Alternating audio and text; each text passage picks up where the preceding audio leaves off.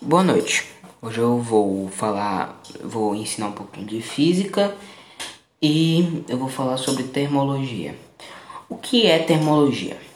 Termo, termologia é simplesmente é a parte da física que estuda o calor e frio. Estuda a temperatura, estuda tudo. Tudo que tem a ver com a temperatura, a termologia estuda.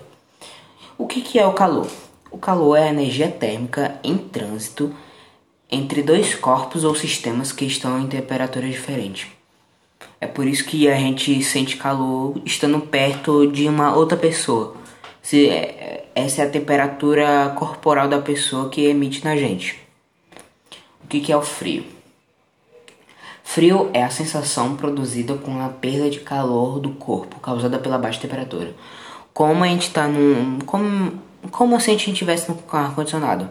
O ar-condicionado gela o ambiente, assim a gente perde a temperatura do corpo, ou seja, a gente perde o calor e a gente fica com frio. O que, que é a temperatura? A temperatura é uma grandeza física que mensura a energia cinética média de cada grau de liberdade de cada uma das partículas de um sistema.